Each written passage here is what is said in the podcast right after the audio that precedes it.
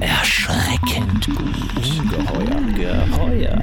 Erfolgreich. Monsters. Monsters of Content Marketing. Dieser Mann weiß, was viele gern wüssten. Welcher Content funktioniert auf Social Media? Per Verbal ist Creative Agency Partner bei Facebook und berät Agenturen für maximalen Erfolg auf den Plattformen des Konzerns. Und ist damit natürlich ein Mega-Monster auf Content Marketing. Herzlich willkommen, Per Verbal. Monsters of Content Marketing. Ein Podcast mit Podcast von Fischer Appelt.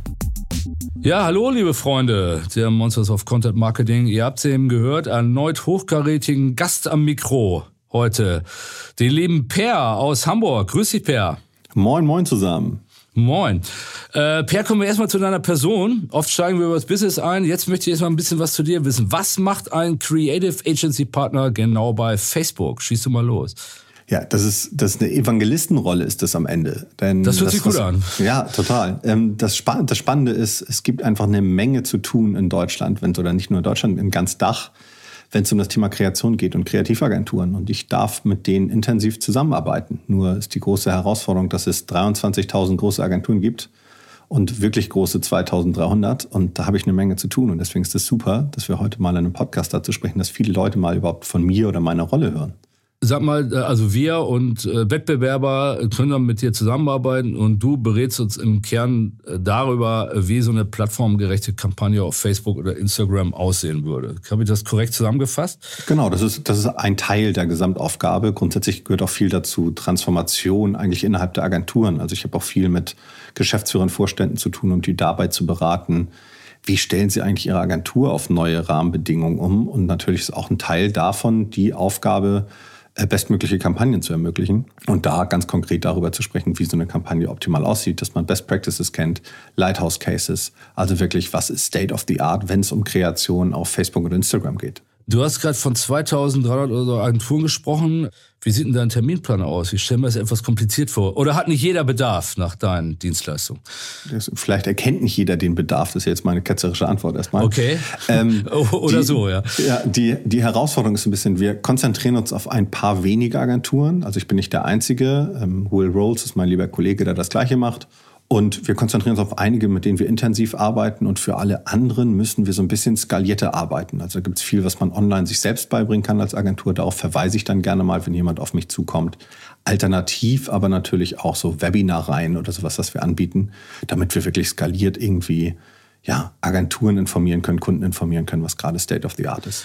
Ähm, wir sprechen hier aber über bezahlte, über Paid-Kampagnen, also ähm, Werbung auf Facebook. Wir sprechen nicht darüber, wenn ich, wir jetzt einen Kunden gewinnen und eine Facebook-Strategie brauchen, und da noch Hilfe benötigen würden, dann wären wir bei dir falsch, oder? Es geht nicht um organisch, sondern um, um, um paid in, de, in deinem Fall, oder? Das ist korrekt. Also ich sehe das da nicht ganz so schwarz-weiß, wie du es jetzt gerade anzeichnest, okay. das paid oder organic, aber hm. grundsätzlich hm. ist der Fokus von uns natürlich ganz klar paid.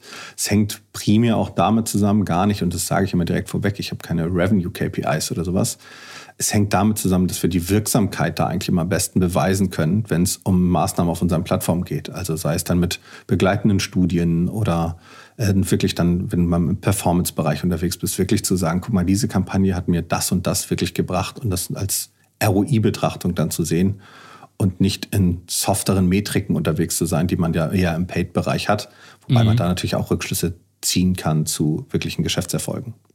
Also du bist der Mann und dein Team, der uns sagen kann, wenn wir Geld in die Hand nehmen, how to Facebook.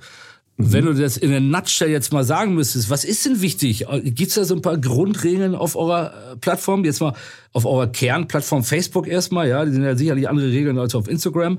Kann man da irgendwas zusammenfassen, so als Leitfaden, wenn wir jetzt mal ein ganz schnelles How-To hier machen würden? Ja, total. Also das, was immer immer noch komplett unterschätzt, ist das ganze Thema Video, Video, Video. Also das ist einfach der Treiber und da kann ich für Organic als auch für Page sprechen. Das ist der Treiber schlechthin.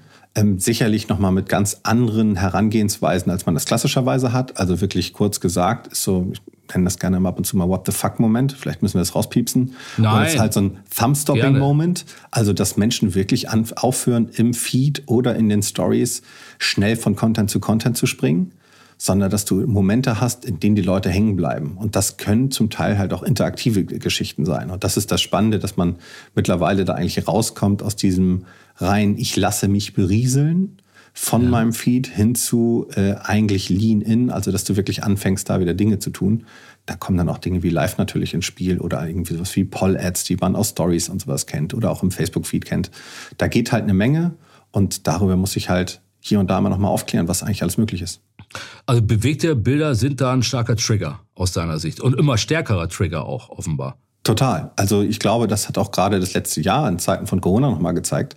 Das Thema, jeder produziert eigentlich mittlerweile Video. Also schau dir das an, wenn irgendwie die Oma oder die Tante mal etwas über WhatsApp schickt, dann ist das ganz häufig ein Video und ganz häufig ja. auch ein selbstproduziertes Video. Und es ist komplett naheliegend, warum das eigentlich so ist, warum uns Video so gut triggert. Also ich vergleiche das immer ein bisschen so, wenn du früher irgendwie mal, wird jetzt keiner von uns gewesen sein, Neandertaler oder sowas wärst und da raschelt irgendwas im Gebüsch dann musst du relativ schnell entscheiden, ob du jetzt wegrennen möchtest, weil dich das fressen will, oder ob du hinrennst, um es gegebenenfalls zu fressen. Und daher kommen einfach diese Trigger, dass bewegtes Bild und alles, was sich bewegt, erstmal unsere Aufmerksamkeit hat. Sprechen wir jetzt nur von klassischen Videos oder auch von bewegten Bildern wie GIFs zum Beispiel? Oder ähm, sind wir auch in dem Umfeld? Wir sind auch in dem Umfeld. Also eigentlich reden müssten wir von Motion Design sprechen. Es ist jetzt mhm. nicht die riesige Content-Produktion oder sonst was. Also auch wenn man das sieht, bei Instagram Stories, wie viele einfach mal auch hier und da mit Giphy-Stickern und sowas gemacht wird. Alleine, dass sich da irgendwie sowas bewegt, sorgt schon dafür, dass man Aufmerksamkeit hat. Und das ist sicherlich ein super cooles Instrument, da schnell Dinge zu tun. Und das heißt nicht, dass ich die riesige Produktion anwerfen muss und irgendwie in 4K Videocontent produzieren muss. Weil so sieht dein normaler Feed ja eigentlich auch nicht aus, je nachdem, was für Accounts du folgst. Wie wichtig ist äh, in diesem Zusammenhang das Thema Humor? überragend wichtig bei den bewegten Bildern oder äh, gibt's äh, geht's auch abseits von Humor? Wir kennen ja Humor sehr stark aus dem Giftbereich. Ähm, geht's auch abseits davon Trigger?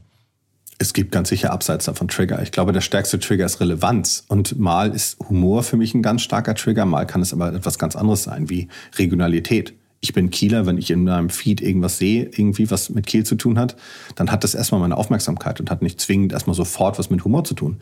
Ich glaube, das Aller, Allerwichtigste ist immer, dass man einen, einen relevanten Inhalt für Menschen hat. Und so schafft man es organisch zum Beispiel überhaupt in den Feed, aber so schafft man es auch über Relevanz eine Markenwahrnehmung zu erhöhen oder halt auch äh, eine Kaufentscheidung zu beeinflussen, wenn das, was ich da sehe, relevant ist. Und ich glaube, das ist der allerstärkste Trigger. Also Relevanz schlägt Entertainment letztendlich noch. Total. Sag mal, ähm, wenn wir von Längen von Videos sprechen, wir sprechen ja ähm, im Zusammenhang mit Social Media sehr gern von sogenannten snackable Content. Mhm. Ähm, wie lang ist so ein erfolgreiches Video, sagen wir mal, klassischerweise im Durchschnitt? Ja, das, das ist eine spannende Frage, die mir oft gestellt wird. Die ja. Herausforderung ist ein bisschen an der Stelle, ich bin kein Verfechter davon. Es gibt so relativ starke Regeln, die dann hier und da mal propagiert werden. Das heißt, unter 15 Sekunden, in den ersten drei Sekunden muss die Kernmessage da sein und so weiter und so weiter. Da entwickeln sich die Plattform und die User halt einfach auch weiter. Also man kann gar keine pauschale Aussage darüber treffen. Ich kann ein Top-Video haben, was drei Sekunden ist und alles on point ist. Also schauen wir uns Reels an oder wie Stories funktionieren. Die sind auch 15 Sekunden lang. Die können ganz schnell auf den Punkt kommen. Und dann gibt es aber Formate, wenn sie spannend geschnitten sind, schnell. Also du kennst sicherlich Blinkist als App nicht nur zum Hören, sondern mhm. auch das zum Lesen, wie schnell man mhm. lesen kann und damit Content erfassen kann. Dann schaffst du es, dass Menschen sich auch ziemlich lange mit einem Video auseinandersetzen. Und deswegen würde ich den Erfolg oder Misserfolg von einem Video nicht anhand von Längen aus, ausmachen, sondern eher, wie gut ist der Trigger, ähm, was kriege ich alles bei den Menschen in die Köpfe. Und da geht es halt auch wieder darum, dass im Zweifel nochmal zu messen. Habe ich denn was für die Marke getan oder habe ich irgendwie was für den Abverkauf getan damit? In wie vielen Sekunden muss ich den, den User gecatcht haben, damit er sich das Video anschaut und nicht wieder rausgeht? Ja, das ist also da ist ja jedes Nutzungsfall so individuell, aber ich würde mal sagen, du hast da nicht besonders viel Zeit. Also 0,25, 0,5 Sekunden, eine Sekunde vielleicht. Die ersten paar Frames sind da wirklich entscheidend, wenn die in den sichtbaren Bereich kommen. Denn wir können sehr, sehr gut Wichtiges von Unwichtigen trennen mittlerweile. Ja. Und das ist das, was wir dann den ganzen Tag machen. Wir scrollen da durch, wir sind auf unserer Plattform, um coole Dinge zu entdecken, stellen aber auch relativ schnell fest, was wir nicht toll finden und scrollen dementsprechend weiter. Ähm, würdest du sagen, dass so, wir haben ja auf allen Plattformen jetzt ähm, Stories bei, bei Instagram und, und Facebook sowieso, aber wir haben dergleichen auch auf LinkedIn und, und anderen Plattformen, dass durch die Stories die Aufmerksamkeitsspannen noch kürzer geworden sind? Auch im normalen Feed, dass wir dadurch noch schneller übergehen zum nächsten Asset, zum nächsten Content Piece? Ich glaube, das ist sehr zielgruppenunterschiedlich. Also ist, wenn ich mir angucke, wenn ich in der U- oder S-Bahn jemand mal über die Schulter gucke und da nutzt irgendjemand TikTok oder Snapchat oder sowas oder auch Instagram Stories, dann sind die, sind die Menschen da teilweise sehr, sehr schnell unterwegs. Gerade umso jünger sie sind. Ich würde jetzt, keine Ahnung, ich bin jetzt 39, ich bin wahrscheinlich jemand, der noch ein bisschen langsamer da unterwegs ist. Aber es hängt auch wieder von der Situation ab. Also man kann das nicht pauschal beantworten. Es gibt Momente, da bin ich relativ entspannt und sitze irgendwie auf dem Sofa und will mich eigentlich nur entertainen lassen. Dann habe ich Zeit, das mir auch ein bisschen langsamer anzugucken. Wenn ich den ganzen Tag nicht reingeschaut habe, dann habe ich auf einmal sehr, sehr viel Content, durch den ich schnell durch muss.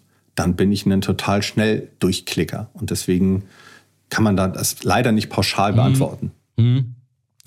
Ähm, du sprachst von, von Lighthouse-Cases. Äh, was fällt dir da so ein? Wer, wer macht das bei euch hervorragend? Was so ein paar Best-Cases, wenn du da ein, zwei, drei preisgeben magst? Klar, total. Also ich finde, ich finde, das, das Schönste ist mal, jetzt können wir einen riesen Fass aufmachen, sind so mhm. Cases, die halt auch wirklich irgendwie einen Purpose haben. Also ich denke da an einen, an einen super Case aus Südamerika. Close-Up heißt, glaube ich, die Marke ist eine Unilever oder Procter Marke.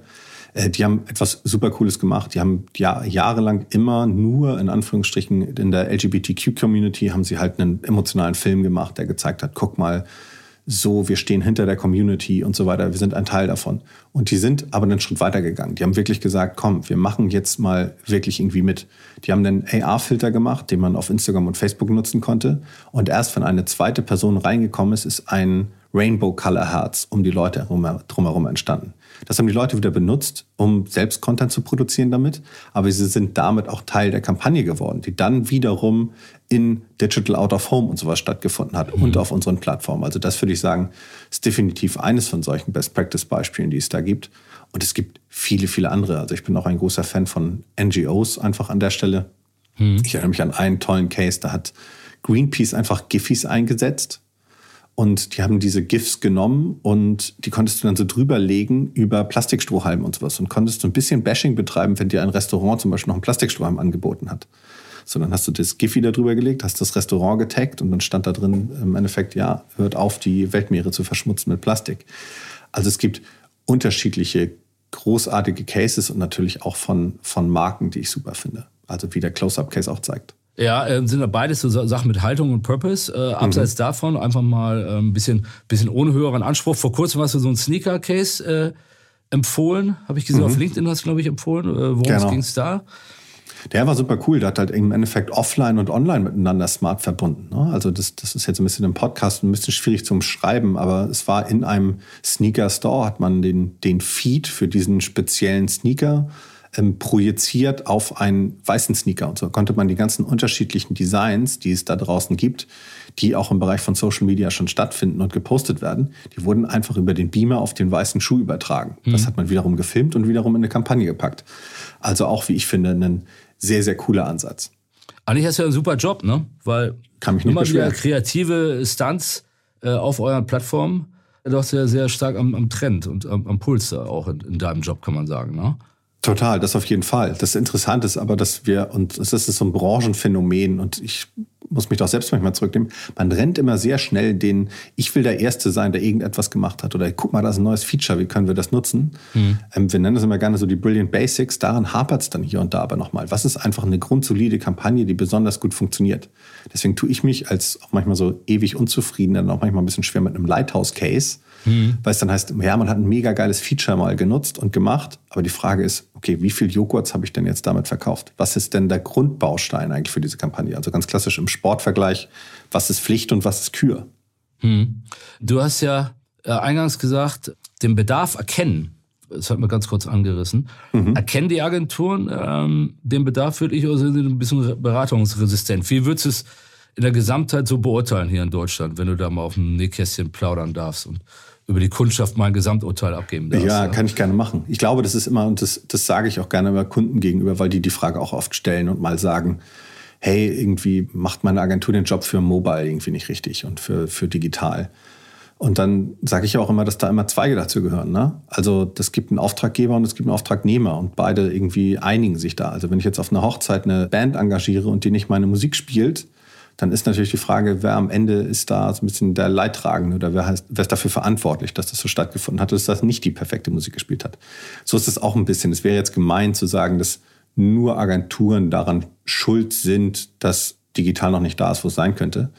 Man muss aber auch sagen, dass die Geschäftsmodelle, die es gibt und die, die ich so im Markt sehe, häufig noch keine richtige Antwort dafür haben, wie man mit Social beziehungsweise digital wirklich Geld verdient. Und das ist ein, deswegen erkennt man die Need auch gerade nicht, weil man auch einfach noch gar kein richtiges Modell dafür hat. Da gibt es dann halt kleine agile Player, die dann eher auf den Markt kommen. Was sind die häufigsten Fehler oder Irrtümer auch in Bezug auf äh, eure Plattform von, von Agenturen und auch von, von Marken? Also ich, es gibt so ein paar Weiterentwicklungen, die da stattfinden. Ich glaube, ein ganz großer Irrtum ist immer, man schaut sich die technischen Spezifikationen für Platzierung bei uns an und sagt, guck mal, so eine Instagram Story Ad, die ist 15 Sekunden lang maximal, die ist 9 zu 16 und dann schneidet man einen TV-Spot so um, dass das da irgendwie reinpasst. So, jetzt haben wir schon darüber gesprochen, wie Menschen eigentlich Instagram Stories nutzen. Die klicken sich da relativ schnell durch.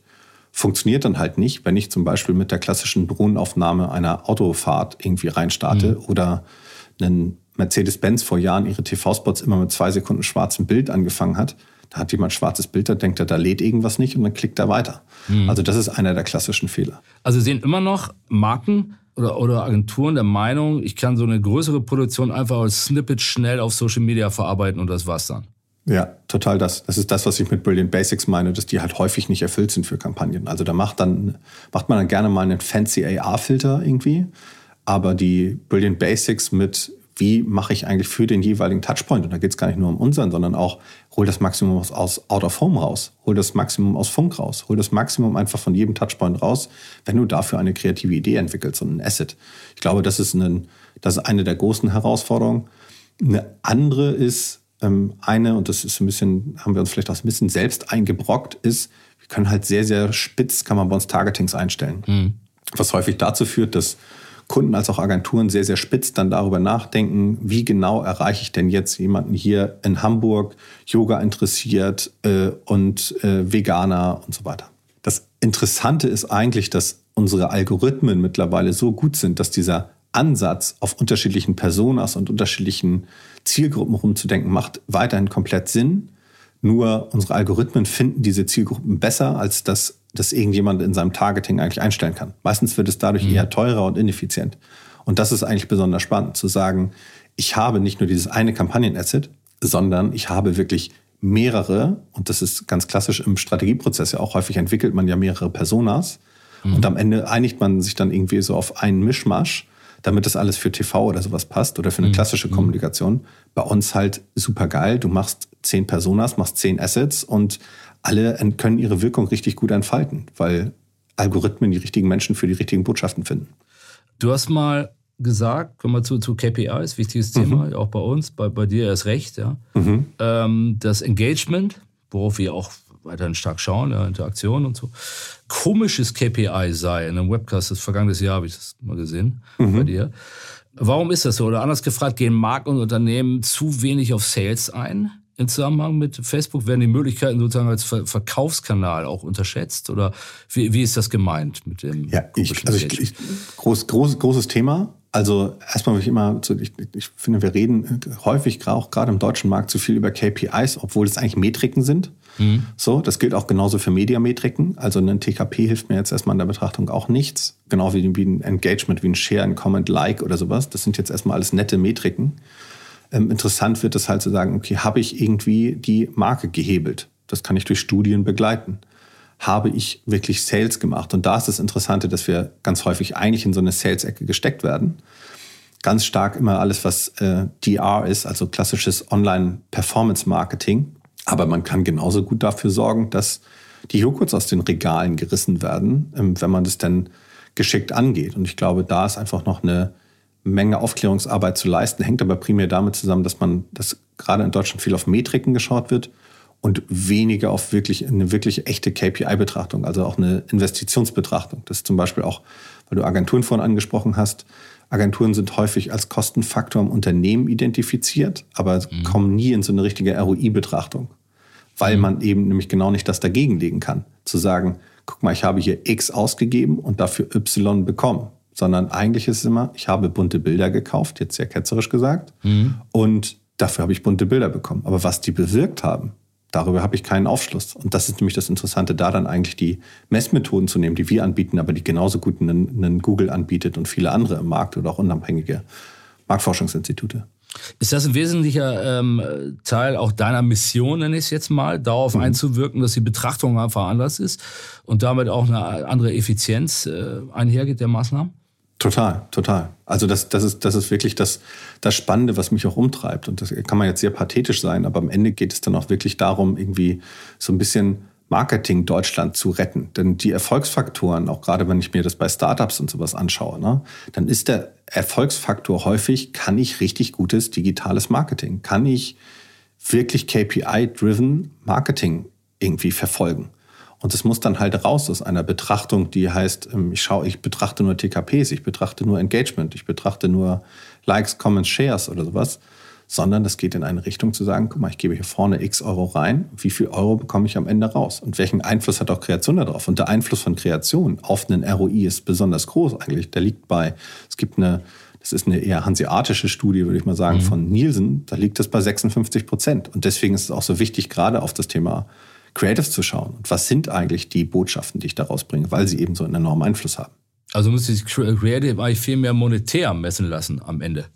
Total. Also natürlich, ich bin auch ein Riesenfan von, ich bin auch in diversen Juries und sowas. Ne? Ich bin auch ein großer Freund von Awards und sowas und Kreativität zu mhm. feiern. Gar keine Frage. Aber am Ende müsste man eigentlich viel mehr zelebrieren, welchen großartigen Beitrag Kreativität und Kreation an einem Geschäftserfolg hat. Und der mhm. Geschäftserfolg kann Markenaufbau sein, Markenrepositionierung, aber das kann genauso gut sein der verkaufte Wagen oder ja. der verkaufte Joghurtbecher.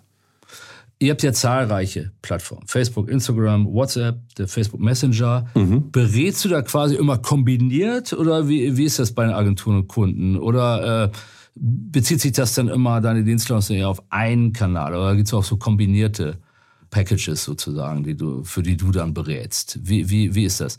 Grundsätzlich bin ich die eierlegende Wollmilchsau in Anführungsstrichen. Also ich spreche im Zweifel auch nochmal zu Workplace, was ja so ein Facebook für B2B quasi mhm. ist ähm, dann für interne Unternehmenskommunikation, aber es geht genauso rüber zu einer Oculus oder sowas, wenn es wirklich um VR geht. Ähm, das geht um Instagram, das geht um WhatsApp-Cases, das geht um Instagram Messenger-Bots und so weiter. Das ist immer sehr allumfänglich, aber auch da auch wieder die Herausforderung. Häufig werden Agenturen dafür vom Kunden auch nicht beauftragt. Oder ja. Agenturen pitchen kampagnenbasiert eine Idee beim Kunden und der Kunde bräuchte da eher eine CRM-Lösung. Also das sind halt dann auch sehr komplexe Lösungen, die ich gerne berate und auch gerne immer vorstelle.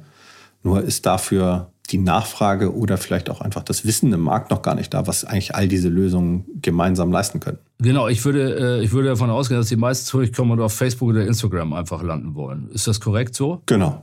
Genau. Messenger-Kanäle dagegen werden, das hast du auch mal gesagt, sehr unterschätzt. Für wen ist denn das der richtige Kanal? Was ist der Vor- Teil vom Messenger ähm, gegenüber dem Feed oder den, den Stories, meinetwegen auf Facebook zum Beispiel? Ja, also vor allem, weil du da direkt in eine 1 zu 1 Kommunikation eigentlich einstarten kannst. Ne? Also ich habe, ich finde, die großartigsten Beispiele, die ich in letzter Zeit so gesehen habe, sind eigentlich die ganzen kleine und Mittelständler um mich rum hier irgendwie in Hamburg in der Schanze, die dann halt sagen, komm, ruf mich doch über WhatsApp an oder den Facebook Messenger oder auch über Instagram. Und dann sagen die, hey komm, ich gehe mit dir in eine 1 zu 1 Kommunikation. Ich führe dich durch meinen Laden und zeige dir hier einmal, was ich noch zur Verfügung habe ist natürlich jetzt kein skalierter Ansatz an der Stelle, den ich da, mhm. den ich da leisten kann. Aber auch, du kannst da auch, wenn wir bald irgendwann wieder in Restaurants gehen können, dann kannst du auch deine komplette Booking Engine für dein Restaurant in den Facebook Messenger anschließen. Also ich buche Restaurantbesuche oder sowas, Reservierungen, die mache ich eigentlich nur über den Facebook Messenger oder über eine Instagram Direct Nachricht. So, und das gleiche gilt auch für Bestellungen jetzt gerade in Zeiten von Corona. Also mhm. bei mir um die Ecke eine Pizzeria bietet das direkt an, hier per WhatsApp. Und wenn der Fahrer auf dem Weg ist, teilt er live mit mir seinen Standort. Und ich weiß, wann der bei mir vor der Tür steht. So, also da ist so viel Potenzial, was interessanterweise jetzt gerade die kleineren eher für sich entdeckt haben und, glaube ich, optimal nutzen. Und die großen wahrscheinlich in Richtung CRM und Automatisierung von Services und sowas nochmal äh, natürlich irgendwie andere Herausforderungen haben, aber es natürlich auch ganz, ganz stark für sich nutzen können. Gerade wenn man noch Machine Learning dahinter legt. Du hast kürzlich so ein Carrefour hervorgehoben auf eurem Facebook Messenger. Was haben die gut gemacht da oder was war da besonders? Genau, ich, ich glaube, der Carrefour-Fall ist sogar, ist sogar ein WhatsApp-Case. Ähm, die haben quasi okay. ihre Angebotskommunikation äh, über den Messenger gelöst. Also, dass du quasi interaktiv dir den klassisch in Deutschland immer Statt sogar Beilage. Schweinebauch. Genau. Ja. Ach so. Genau, den klassischen Flyer konntest du quasi darüber beziehen. Spart zum Beispiel schon mal Papiermüll irgendwie bei dir vor der Tür aber sorgt halt auch dafür, dass du da viel gezielter im Endeffekt durchgehen kannst. Also gerade wenn du das halt mit CRM berücksichtigst, ne? so ein klassischer Schweinebauch in Deutschland ist immer, vorne sind irgendwie 500 Gramm Hack für 1,99 drauf. Hilft natürlich jetzt nicht, wieder das Thema Relevanz und Trigger, worauf reagiere ich, hilft natürlich einem Vegetarier oder Veganer wenig, ja. wenn jetzt auf so einem Flyer vorne das große Fleischangebot drauf ist. Wenn ich dir aber gezielt Angebote mhm. zuspiele oder du gezielt nach Angeboten fragst, kann ich dir natürlich den Flyer viel individueller zusammenstellen und ausliefern. Wir haben es ja angesprochen, schon Messenger, äh, ein Punkt Stories. Ich habe immer mehr Möglichkeiten, immer mehr Kanäle. Allein bei euch, ja, merkt man ja schon. Mhm. Allein im Facebook-Universum ist schon irre. Wir sehen es ja auch bei unseren Kunden. Es verschwindet ja nichts, sondern es wird immer, es kommt ein Kanal zum nächsten. Ja, bis man wirklich eine hohe Kanalflut ja schon fast hat. Mhm. Warum muss ich da noch auf den Stammkanal, sag ich mal, auf das gute alte, möchte ich es jetzt mal in Facebook setzen, das so in der Öffentlichkeit ja schon fast als ein bisschen oldschool gilt. Sprecht ihr da eher ältere Zielgruppen an oder äh, wie würdest du da dann die Facebook, so eure Stamm, euer Nukleus, wie würdest du den verteidigen gegenüber solchen Vorurteilen, wie ich sie eben geäußert habe? Ja, der ist, der ist für mich Gott sei Dank relativ einfach zu verteidigen. Also ich rate jedem dazu, einfach mal in den Ads Manager bzw. Business Manager reinzugehen und zu sagen, ähm, welche Platzierung möchte ich denn für meine Zielgruppe wählen und dann einfach nur mal als Platzierung nur Instagram auszuwählen oder nur Facebook auszuwählen und man wird feststellen, auf welche Reichweiten man verzichten würde, wenn man denn auf Facebook verzichten würde. Und das ist eigentlich, eigentlich relativ einfach. Ich vergleiche das immer manchmal so ein bisschen mit, dir zuliebe nenne ich jetzt nur das McDonalds-Beispiel. Ich habe auch mal eine Zeit lang immer das Bild-Zeitungsbeispiel genannt. Aber ähm, ganz viele Gerne.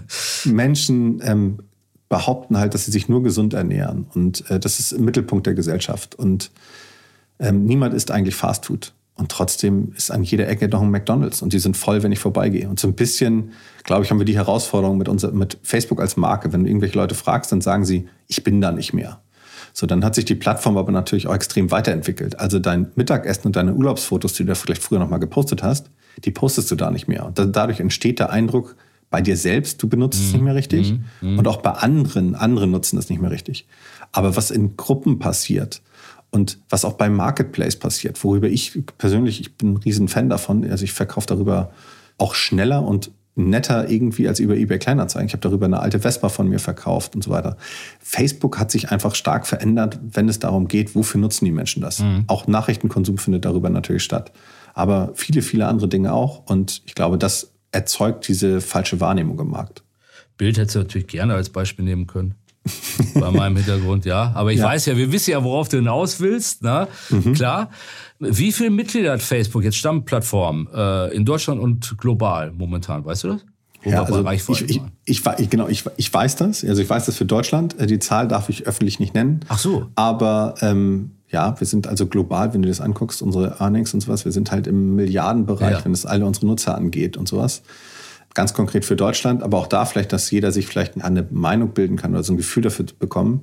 Ähm, ich würde einfach auch da in den Facebook Business Manager gehen und da einfach mal nachschauen, wie viele Menschen sind denn in welchen Zielgruppen da unterwegs. Einfach als, als Platzierung Facebook auswählen und zu sagen, wie hoch ist mein Potenzial eigentlich. Da kriegt man vernünftige Näherungswerte raus und dann hat man ein gutes Gefühl dafür, wie viele Menschen denn da eigentlich so unterwegs sind. Ähm, kommen wir zu eurem eigenen Content Marketing und Marketing. Da macht ihr auch viel. Mhm. Ähm, ihr macht ja sehr viele Events, ähm, aber ihr tretet auch als E-Learning-Plattform auf. Das habe ich den Eindruck. So gibt's oder äh, gab es zum Zeitpunkt der Ausstrahlung äh, ein Automotive Social Commerce Day. Was verbirgt sich denn dahinter zum Beispiel? Hört sich ganz spannend an.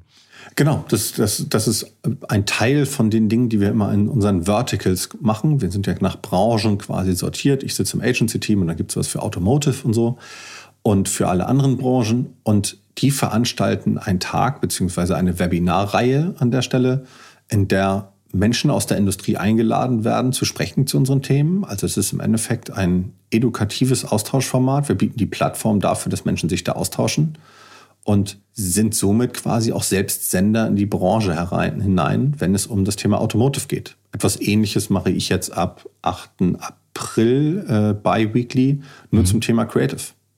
Das heißt Creative Academy und da werden wir die ganze Zeit streamen. Und das Schöne ist, das ist dann immer so interaktiv wie möglich bei uns eigentlich, dass Menschen auch wirklich mal Fragen stellen können. Wir sind nämlich nicht besonders viele Facebooker in Deutschland und deswegen haben auch ganz viele Menschen gar nicht die Möglichkeit, mal mit jemandem von uns zu sprechen. Und diese Webinare sind eine super Möglichkeit, dass das nicht nur ein Senden ist, sondern auch ein Empfang. Was sind die Fragen im Markt? Was sind Themen vielleicht für die nächsten Sessions, die man macht? Und genau so agieren wir da eigentlich immer mit unseren Webinaren. Und das ist eigentlich immer sehr schön, da auch zu den am Puls der Zeit zu sein und mitzubekommen, was am Markt gerade so los ist und wo wir da helfen können und wo wir da Content liefern können. Dann gibt es die Marketing-Experten bei euch. Das hört sich so an, als würde generell um Marketing-Themen darum gehen. Also eine Reihe, die ihr regelmäßig macht. Was, was ist das weiter, weiter Fokus oder kein Fokus? Geht es generell um Marketing oder was ist da der, die Stoßrichtung? Die Facebook-Marketing-Experten ist Teil von unserem Podcast. Das Facebook-Update ganz spannend, ist immer unterteilt in eins, was eher sehr senior ist und die Facebook-Marketing-Experten sind dann dafür da, wirklich eher einen Deep Dive zu machen. Also wirklich zu sagen, komm, wir reden mal ganz konkret über Instagram Shopping oder wir mhm. reden mal ganz konkret über Lead Ads auf Facebook oder sowas. Und da ist es dann wirklich ein edukatives Podcast-Format, geht immer so 20, 25 Minuten und in dem teilen wir mit, was bei uns gerade so los ist und teilen vor allem auch immer gerne Learnings. Also nicht nur, es ist kein reines Produktupdate, sondern eigentlich auch zu sagen, guck mal, so hat das diese und jene Marke mal umgesetzt. Das ist das, was wir bisher gelernt haben und teilen da unsere Erfahrungen. Wie oft macht ihr das? Die Marketing-Experten, wie oft senden die? Genau, das ist auch eine, alle zwei Wochen quasi. Jeden, jeden Dienstag kommt eine Folge raus und eine ist immer das Facebook-Update und die andere ist dann immer Facebook-Marketing-Experten. Und was ich noch bemerkenswert fand, gibt natürlich einiges, aber ein Beispiel zum Ramadan. Habt ihr auch was gemacht? Genau. Ähm, was war das? Was gab's, versteckt sich denn dahinter? Genau, da bin ich immer ganz gespannt oder bin ich immer irgendwie auch stolz, irgendwie für wen ich da so arbeite, denn das ist ein total unterschätztes Thema. Und da haben wir uns einfach rausgegriffen zu sagen, guck mal, es gibt einfach das ganze Thema Ramadan in Deutschland auch, was hier komplett unterschätzt ist und kommunikativ nicht genutzt wird von Marken auch. Also es gibt halt einfach diverse äh, Minderheiten oder auch einfach spannende Zielgruppen, mit denen man einfach mal sprechen kann. Es gibt auch einen super äh, Telekommunikationsanbieter in Deutschland, der in Deutschland, aus Deutschland kommt und nur auf Türkisch wirbt, nur für die türkische Community. So, und da ist es halt so, dass wir rund um Ramadan mal geteilt haben, was haben wir für Insights, was treibt Menschen rund um Ramadan um? Und äh, wie kann man das im Zweifel auch für seine Kampagnen oder für seine Kommunikation nutzen? Und solche Insights teilen wir an der Stelle auch. Und äh, da bin ich happy, dass das dass man auch einfach mal so Köpfe öffnet, wenn es so, um Diversity und Inclusion geht. Denn vieles an Kommunikation, was ich immer so sehe, bildet halt auch gerade in Deutschland immer ein ganz, ganz klassisches Bild ab. Und ja. da bin ich froh, wenn wir solche ja, Aufweckveranstaltungen auch mal machen, die aber trotzdem halt auch natürlich einen Business-Hintergrund für die Leute haben, die dann da teilnehmen und dazuhören. Ich stoße eure Kunden also auch auf Anlässe kann man sagen, die sie so Total. nicht auf dem Radar haben. Ne? Der Zuspruch hoch bei dieser Ramadan-Aktion? Ich kenne da noch keine genaue Auswertung. Grundsätzlich ist es aber ja. so, dass diese Insights immer gerne aufgenommen werden von uns. Also ich kann dir auch sagen, dass, dass wir das Ramadan-Thema nicht zum ersten Mal gemacht haben. Hat zum mhm. ersten Mal, glaube ich, im Deutsch, deutschsprachigen Raum so stark gepusht haben. Aber grundsätzlich ist es in vielen anderen Ländern, und das ist das, was ich häufig meine, ist, dass wir immer so ein bisschen Entwicklungsland sind an der einen oder anderen Stelle und das gilt dafür natürlich wieder auch. Ne? Also zu sagen, ähm, dieses Thema aufzugreifen. Und grundsätzlich gehe ich davon aus, dass es so ziemlich so erfolgreich ist wie in anderen Ländern auch, wo wir es schon umgesetzt haben. Zum Entwicklungsland wollte ich gerade kommen. Das mhm. flutscht ja hier. Hast du mir einen Übergang geboten. 2019 hast du gesagt, die Deutschen sind in der Plattformnutzung ein Entwicklungsland. Hat sich das geändert seitdem? Ja, also ich würde, ich würde gerade sagen, dass das letzte Jahr auch nochmal stark etwas verändert hat. Ne? Also wenn ich mir das so ansehe, also bei uns ist zum Beispiel auch, wir haben gesehen, wie die Auslastungen im Endeffekt hochgehen. Ne? Wenn man wirklich sagt, guck mal, wie viele Leute auf einmal Videocalls machen, wie viele Leute auf einmal über WhatsApp kommunizieren. Also da braucht man ja auch nur n gleich eins, jeder für sich selbst mal schauen, wie stark im letzten Jahr die Nutzung von Plattformen irgendwie zugelegt hat. Und ähm, ja, da holen wir jetzt gerade Gott sei Dank so ein bisschen auf. Was waren denn oder sind nach wie vor die, die größten äh, Fehler, die man in der Plattformnutzung oder wo, in welchen Aspekten äh, zeigt sich, dass Deutschland da Entwicklungsland war und jetzt vielleicht nicht mehr ganz so stark ist, aber mit Sicherheit noch kein Vorreiter ist? Ja, also primär würde ich das mal auf, auf weil ich eher für Unternehmen sprechen kann an der Stelle. Mhm. Also ich glaube, da gibt es diverse Themen. Also das, was du schon angesprochen hast, ist irgendwie sowas wie so wie Messenger und mit Messenger-Bots, mit sowas macht was zu machen. Wenn ich mir anschaue, wie im asiatischen Raum oder jetzt auch gerade jetzt Gott sei Dank ein paar KMUs angefangen haben, live zu gehen. Also ich habe da mal ein großartiges Beispiel von jemandem, der das einfach für sich schlau gehackt hat, weil er wirklich so Entertainment, Shopping und Beratung miteinander connected hat, ist ein kleiner Comicbuchladen aus den USA. Und das haben dann auch ein paar in Deutschland auch nachgemacht. Der ist einfach live gegangen, hat die Comics in seinem Laden vorgestellt, als er im Lockdown war und hat die dann, hat dazu was erzählt, äh, sehr ausgiebig, also sehr informativ. Mhm hat es dann angepriesen und quasi live versteigert, die Comics, die es quasi nur einmal bei ihnen im Laden gab. Und es war für jeden ein Entertainment-Thema. So, und ich glaube, diese Sichtbarkeit von mir als Marke oder von Mitarbeitern von mir, wenn es so um Live- und Live-Shopping geht, da sind uns andere Länder sicherlich weit voraus. Und da können wir, glaube ich, noch eine Menge von lernen. Das wäre zum Beispiel ein so ein Bereich, wo ich sagen würde, da ist noch eine Menge Potenzial drin. Welche Länder sind uns am weitesten voraus? Also wenn es um das Thema Live geht, ist es ganz sicherlich der asiatische Raum. Davon, da, mhm. Das, das wäre jetzt so mein Thema. Also da gibt es auch äh, genügend Weltspiegelreportagen und sowas drüber, wie da wirklich Menschen ausgebildet werden vor so einem Ringlicht mit so einem reingesteckten Smartphone, ja. ähm, dass die wirklich auch eins zu eins Beratung live machen.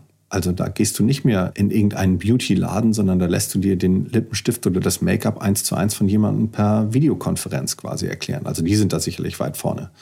Äh, müssen wir nach, äh, mittlerweile nach Osten gucken und nicht mehr in, in die USA, wenn wir, ähm, was, was digitale Entwicklung, was Trends auch auf Social Media angeht und auch Content-Formate und Marketing-Formate auf Social Media angeht? Bei einigen Themen sicherlich. Also das ist jetzt zum Beispiel so ein innovatives Format, da würde ich sagen, da muss man darüber schauen.